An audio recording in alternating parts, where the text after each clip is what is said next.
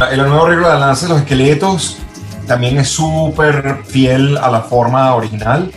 Daniel propuso como una, una, línea para el bajo que tiene mucho groove. Se hizo un arreglo de vientos que a diferencia de todo el disco que está grabado a dos saxos, aquí está grabado a dos saxos y trompeta.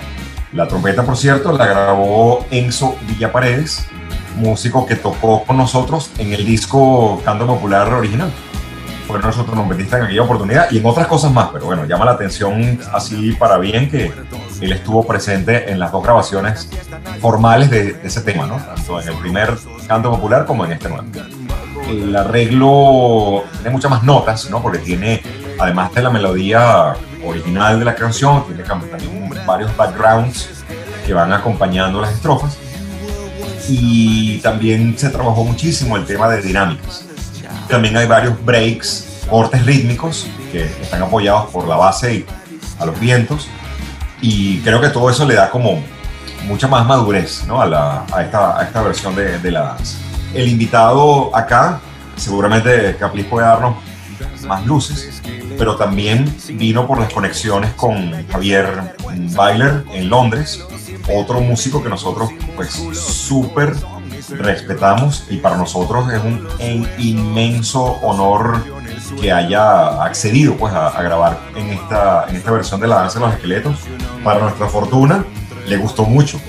Al, al, músico invitado le encantó el groove y aunque ese invitado es más conocido por su trabajo como saxofonista que otra cosa, cantó. Entonces bueno, es una canción que además está en, en dos idiomas, ¿no? en el español, obviamente, que canto yo, y sus participaciones están en un inglés así bastante cockney, ¿no? Bastante londinense. A través de los tiempos, sin joyas ni arrogancia, sin normas de etiqueta, sin vanidad, sin soberbia ni modestia, sin cirugías, maquillajes, antifaces ni caretas, los esqueletos. El invitado que hay, del que está dando es Lee Thompson, saxofonista de Madness una de nuestras agrupaciones de cabecera, pues. La conexión con Lee Thompson venía, venía a, través de un pana de México, pero por ahí no se logró, sino afortunadamente resulta que el mismo Javito allá en Londres, habiendo sido baterista de, de Stereophonics, tiene fans, pues entonces eh, uno de los fans de Javito es, eh, creo que es el hijo de Lee Thompson, algo así, como que el tipo logró, logró ese contacto con, su, con el papá de, del fan y se supo que estaban grabando, se comunicó con Lee Thompson y él dijo, bueno, yo claro que sí, encantado, encantado, puedo hacerlo, pero tienes que venir a donde yo estoy ensayando o, grabando con mi banda, con Mate. Y Javito se fue con un estudio portátil, una unidad completa de grabación, a grabar la voz de, de Lee Thompson en el propio ensayo de los Mates, hicieron como una pausa se salieron del estudio, Javito montó un, su, estudio portátil ahí y el pana eh, grabó su letra, pues escribió su letra y la, grabó ahí y eso quedó increíble, de verdad es una, una de las colaboraciones que a mí más me gusta en este disco, porque es uno de los personajes, yo diría, más carismáticos de Madness y de los que más se acuerda la gente, ¿no? El tipo del saxo que volaba en algunos videos, además, él no es solamente saxofonista, sino que es uno de los personajes que más escribe canciones en, Madness. Él tiene un proyecto paralelo que se llama Los Naughty Boys, donde él es cantante. O sea que no es que improvisó un rol de cantante, sino el tipo también se lo vacila. Y con Madness, eventualmente él, canta. Así que, que, bueno, haberlo tenido ahí fue, fue chéverísimo.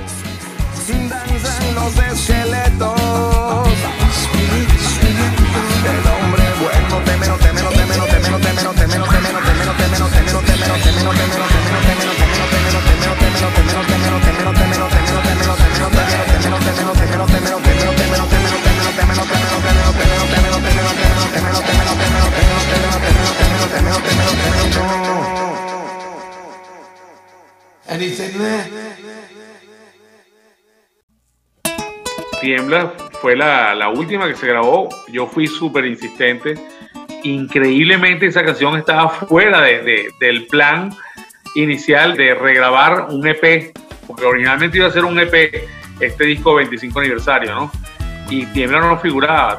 Entonces, este, tuvimos la suerte en esos días que estaba tocando el Tuyero Ilustrado, un, dúo de eh, Eduard Ramírez de, de C4 Trío con Rafa Pino, de, de súper declamador y cantante y, letrista increíble. ese grupo es de verdad ultra recomendado. Entonces estaban tocando ellos en, en EOD y bueno, yo lo fui a ver y tal, y, y entonces, nada, por un lado se le prendió el bombillo Horacio, por otro lado se me prendió a mí. Total que los dos los abordamos al mismo tiempo, uno por un lado y otro por el otro, pero creo que hasta en el mismo concierto, y a la salida del concierto, y le dijimos, pana, o sea, queremos grabar Tiembla, pero sería rechísimo que tú hicieras un arreglo para esa canción en, Onda Tuyera. Y bueno, Edward, creo que no habían pasado ni tres días y ya estaba mandando un demo, una idea de la canción llevada al golpe tuyero. Y después, bueno, la, producción que hizo el mismo Rafa Pino con su voz y con todo fue de verdad increíble. El, vuelo que fue cogiendo tiembla después que lo he hecho Horacio. Bueno, a mí primera vez que me toca grabar música venezolana, para mí fue un lenguaje nuevo, o sea, de verdad yo nunca me había visto tocando música venezolana y de hecho Horacio en la gira hacíamos un juego con eso, ¿no? Que ustedes se imaginan esta banda tocando un, joropo tuyero, no sé qué. Yo era el primero que decía, no, no sé, porque la broma de verdad que jamás me imaginé que Desorden iba, iba, iba a coquetearle la música venezolana así, ¿no? Y nada, fue, fue como un reto gracias a, también a la, experiencia de Víctor Morres, el tecladista, que es un duro en, el folclore venezolano, en el, sobre todo en el golpe tuyero, este, llevado a piano y a, teclados. Él toca hasta con, un 2, 3 y fuera, que son unas eminencias del golpe tuyero. Y Víctor fue, yo, yo diría que el coproductor de esa canción también en el estudio, el que nos metió en el carril tanto a Daniel como a mí, al mismo Harold si no es por, por Víctor, yo ni siquiera hubiera grabado esa línea de bajo que grabé, pero fue, fue súper divertido y me parece que quedó arrechísimo. O sea, me, me encanta el, resultado final de esa canción y que creo que se le hizo justicia a, ese tema al que le debemos tanto. En ese lleva y trae, porque ambos compañeros del Tollero Ilustrado viven en Colombia. Edward vive en Medellín y Rafa Pino vive en, Bogotá. Entonces, bueno, era mandar la, la forma para allá, para acá. Eh, fuimos como armando, armando el arreglo. Fue increíble cómo la base rítmica de Desorden, a pesar de la, de la muy poca o, la, la, ninguna experiencia tocando joropo, fluyó muy bien. Tanto Capliz como, como Daniel hicieron una, una, chamba que a todos nos sorprendió para, para bien en el estudio. Y yo empecé a conversar con Willy McKay. Y entonces le comento a Willy sobre el proyecto de, Tiembla. Él se queda súper sorprendido que nosotros hayamos tenido la, el riesgo de, llevar Tiembla a Joropo. Y entonces me dice, ¿y a ti no te gustaría invitar a Franco de Vita? La idea fue de él. A lo que yo le digo, bueno, sería bestial, o sea, tomando en cuenta que Franco es una súper estrella, ¿no? En, no solamente en Venezuela, un tipo muy reconocido en, gran parte de Latinoamérica, incluido España. Entonces, él me dice, yo soy pana de su manager, de Abraham Pulido. Si quieres, yo te hago el lobby. A lo que yo le dije, dale, por supuesto, y, veamos qué pasa. Bueno, nosotros grabamos en mayo y en junio nos fuimos de gira para Estados Unidos. Pero empecé yo a conversar con el manager de, de Franco Vita y me, me, llega un mensaje de voz del propio De Vita diciéndome, ¿cómo estás, Horacio? Encantado, con mucho gusto, esa canción me gusta mucho. Yo, encantado de la vida, grabo para usted. Bueno, fue así, él grabó, grabó para nosotros. Fue muy complicado el tema de obtener los permisos. Porque Franco De Vita, siendo una, un artista tan eh, exitoso, genera mucho dinero y entonces a él lo cuida mucha gente sus intereses, se los cuida mucha gente. Su agencia de management, eh, su hermano, que es como una especie de co-manager, y también la casa de izquierda. Entonces teníamos que, pasar todas esas alcabalas. Y bueno, estábamos nosotros, creo que ya estábamos en Europa, ¿no? Estábamos en Madrid, ¿de acuerdo? Y yo estaba por teléfono hablando con el manager, con, ay, no puede ser esto, ¿hasta cuándo? Y guau, por fin se prendió la luz verde y logramos tener los permisos para que Franco de Vita ya estuviera en el disco. Cuando se invitó a Rafa Pino y a Edward, yo pensaba que la canción iba a ser a cuatro y voces y maracas, ya. Y de repente me dice, no, no, no, tienes que tocar también, me dice Horacio. Y yo, no, chamo, pero yo no toco ese ritmo, 6x8, ¿no?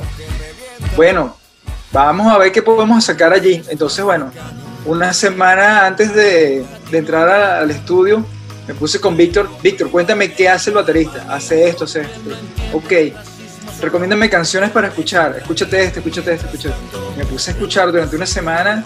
Dale, dale, dale. Metrónomo en otro tiempo.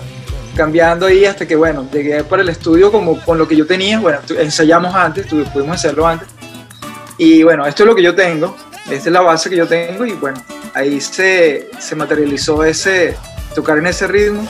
Y después de ahí en adelante me gusta muchísimo ese ritmo, me gusta muchísimo. O sea, es un ritmo que, que cuando estás tocando te lleva hacia adelante todo el tiempo, entonces te lleva como a, a querer tocar y, y, soltar las manos más y hacer feels y, la, lanzar platillos por aquí. Muy sabroso de tocar para un baterista porque va como acelerado, ¿no? rapidito.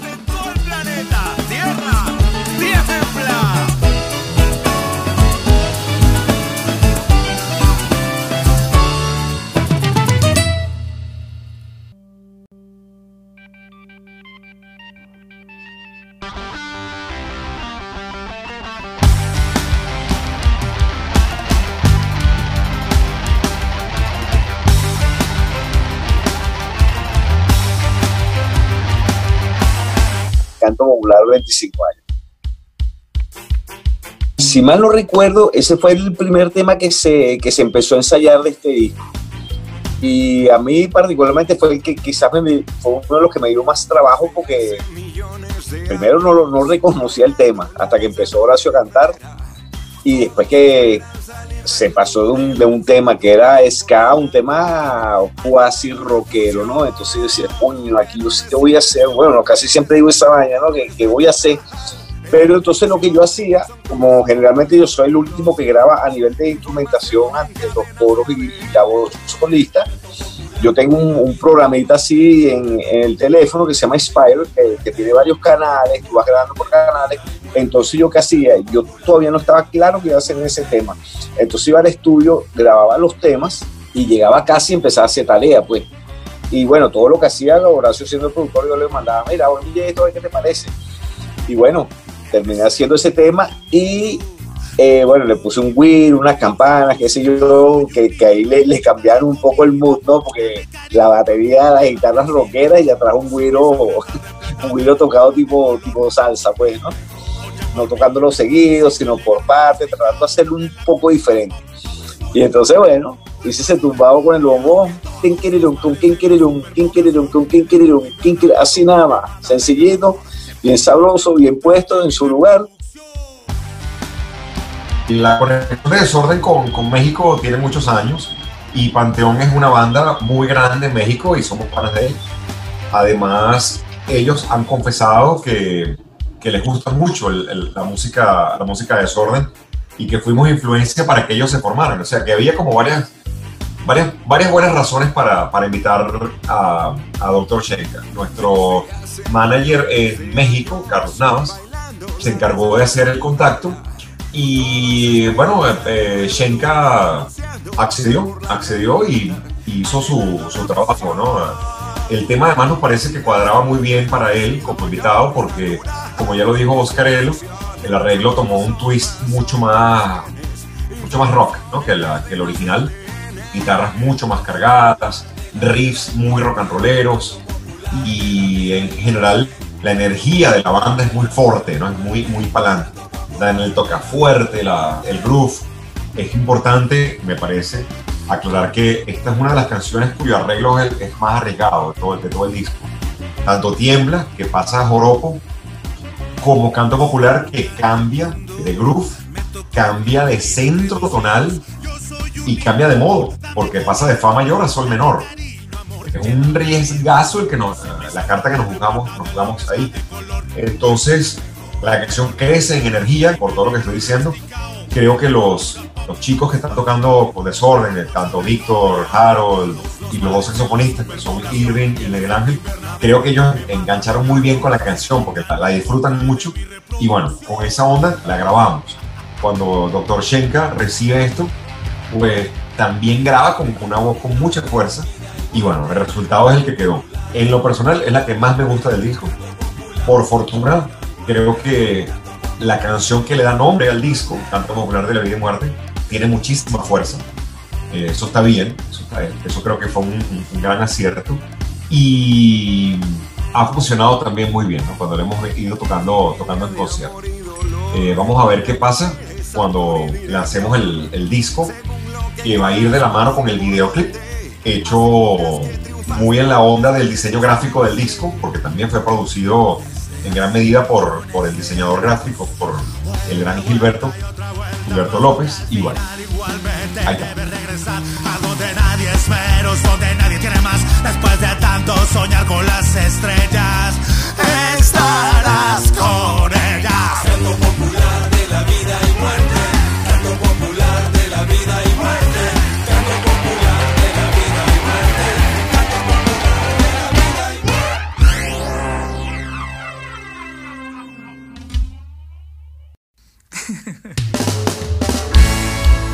muerte. Tetero Petróleo un tema que tiene mucha influencia de, Toasters, por lo menos en, la línea de bajo y la batería, era uno de los temas que más necesitaba que se hiciera justicia de lo que fue la primera grabación hace 25 años, esa batería programada que no le hacía justicia al tema.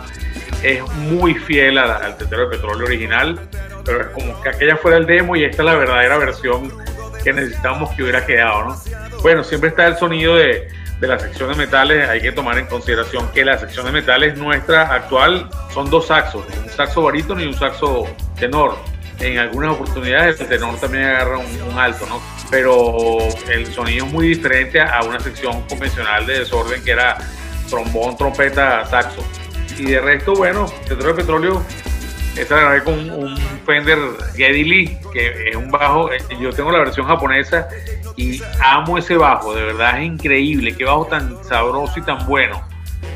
En cuanto a los arreglos, normalmente Desorden estaba acostumbrado a escuchar una, una voz arriba, en, los arreglos de, de, vientos, el soprano llevando, llevado por la trompeta, siempre un sonido brillante, agudo. Entonces, el ensamble de los dos saxos en muchos arreglos, y esta canción es un ejemplo de eso, se complementa con una línea en el, teclado, haciendo eh, literalmente un ensamble a tres voces, solo que es saxo, saxo y teclado. Y es como parte de, la experimentación, de buscarle frescura.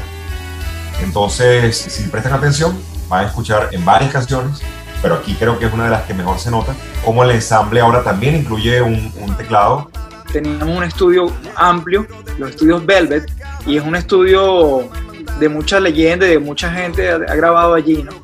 Entonces tiene la particularidad de que puedes poner a la, batería totalmente encerrada en paredes de vidrio.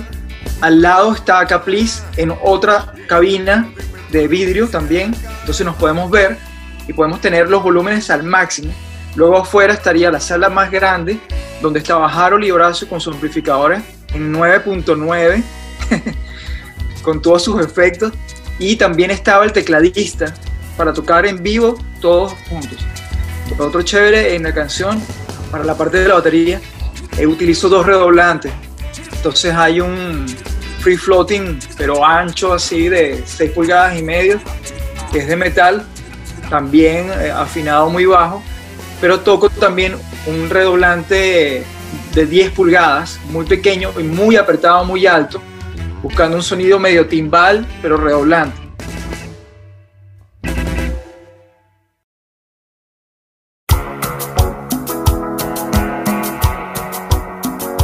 Sinónimo, que también es uno, una de las cosas nuevas que trae el 25 aniversario, que también viene siendo como un extended de la danza de los esqueletos, pero al mismo tiempo es como una parte 2 del racismo, una enfermedad, ¿no? De hecho, la letra, la letra de Mickey, si no me equivoco, ¿no, Horacio? Eh, y la canta y la canta en el disco Emilio Suárez, que fue tecladista de Desorden en Canto Popular y en Plomo Reviente y en el disco Diablo. Emilio llegó hasta el, hasta Teresa Carreño con nosotros. Este, ahí se despidió también él.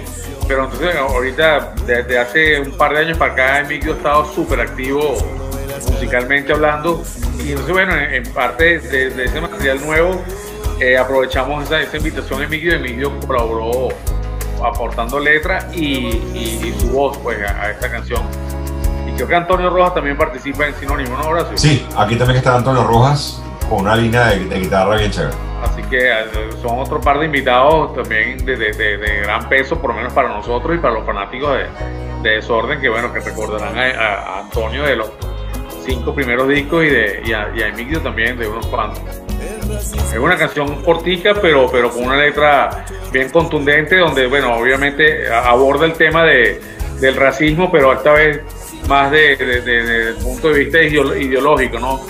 Que, o sea, ya no es solamente el racismo de, que te discriminen por el color de piel, sino también por, por tus ideas, por tu manera de pensar, que es el, racismo más eh, dañino y, y, más maldito que hemos estado viviendo en tiempos recientes.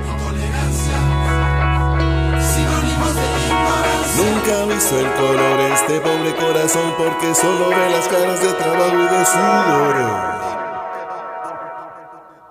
De trabajo y de sudor. Nuevos lanzamientos, nuevos sonidos.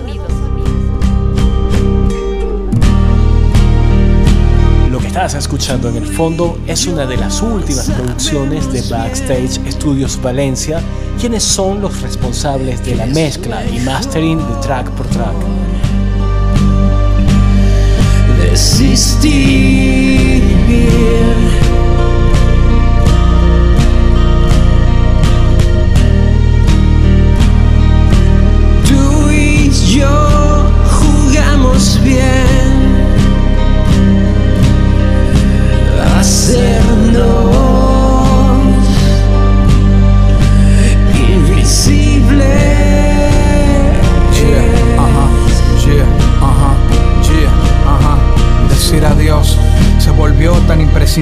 Porque yo perdí el valor de volar como un alma libre. Quiero convertirme en aire dejando de ser tangible, evitar que tu mirada me consiga lo invisible. un saludo a toda la comunidad Track por Track, por aquí Jan de Oliveira, vocalista de la banda Candy 66. Quiero invitarlos a todos a escuchar nuestro nuevo proyecto desde otra ventana este proyecto nace con la idea de dejar un registro de todo lo que está ocurriendo a nuestro alrededor desde la ventana de cada uno de los cinco integrantes de la banda para dejar plasmado un poco toda esta locura que estamos viviendo como seres humanos. Al mismo tiempo hacer música y, bueno, quisimos hacer algunas versiones alternativas de nuestras propias canciones, invitando a otros artistas a que se junten en esta aventura. Es una serie audiovisual de cuatro capítulos y el primer episodio ya fue publicado con el gran invitado NK Profeta. Entra en nuestro canal de YouTube Candy66 para que puedas disfrutar del primer episodio de Desde otra ventana de Candy66 junto a NK Profeta. Gracias, comunidad Track por Track. Saludos. Visita backstagevalencia.com y entérate de los servicios que ofrecen. Afinación de voces e instrumentos grabación y captura profesional de audio, mezcla profesional en línea a remoto, postproducción de audio y producción integral para artistas y bandas. Backstage Studios Valencia es el equipo de trabajo que necesitas para desarrollar tu carrera musical. También quiero aprovechar para saludar a Super Mastering.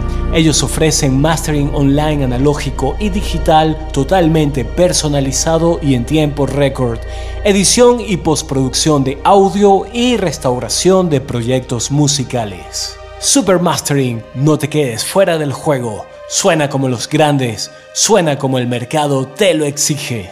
Síguelos en Twitter e Instagram como Super Mastering.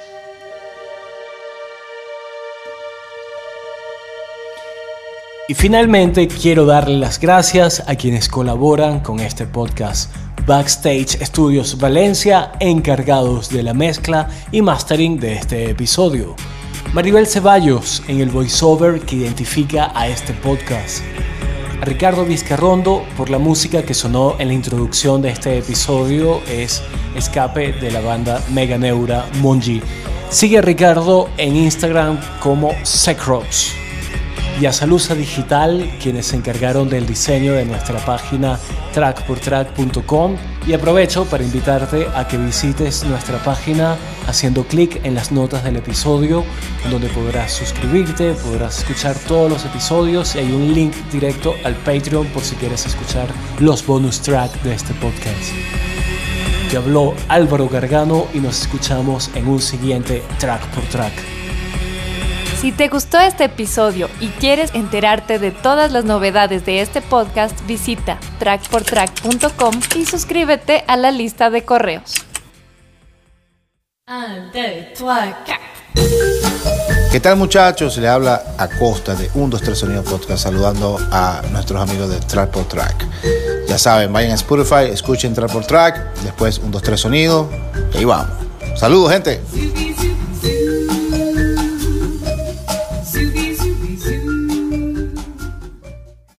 Hola amigos, les saluda Daniel Sarmiento, baterista de Desorden Público desde la ciudad de Caracas, Venezuela, para invitarlos el día 30 de diciembre a que se unan a nuestro streaming desde Petare.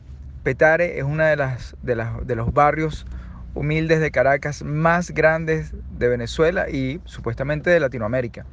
Tuvimos la oportunidad de ser invitados para dar unas charlas motivacionales y a la final esta idea terminó convirtiéndose en un concierto en la platabanda de una casa, es decir, en el techo de una casa donde alrededor de nosotros estaban todas las demás casas para ver el concierto y de esta manera teníamos el, uh, el sistema de bioseguridad súper controlado porque cada quien vio el show desde su casa en medio de una montaña y con un sonido que hizo que, que se pudiera escuchar en cualquier rincón donde estábamos. Entonces, bueno, es un concierto que además tiene un propósito social, porque parte de las entradas va a ir a la comunidad donde tocamos y también nosotros, gracias a las donaciones de mucha gente que lo hizo desinteresadamente, pudimos llevarles comida, pudimos llevarle eh, tambores para los niños que querían hacer música, pudimos llevar eh, guantes de béisbol y pintura, hicimos murales, hicimos charlas con las personas para hablar de música, para hablar de arte y hablar de comunicación. Entonces, bueno, 30 de diciembre, desorden en Petare. Esto es a través del eh, el portal www.frolit.io slash desorden en Petare. Gracias, feliz Navidad, feliz año para todos.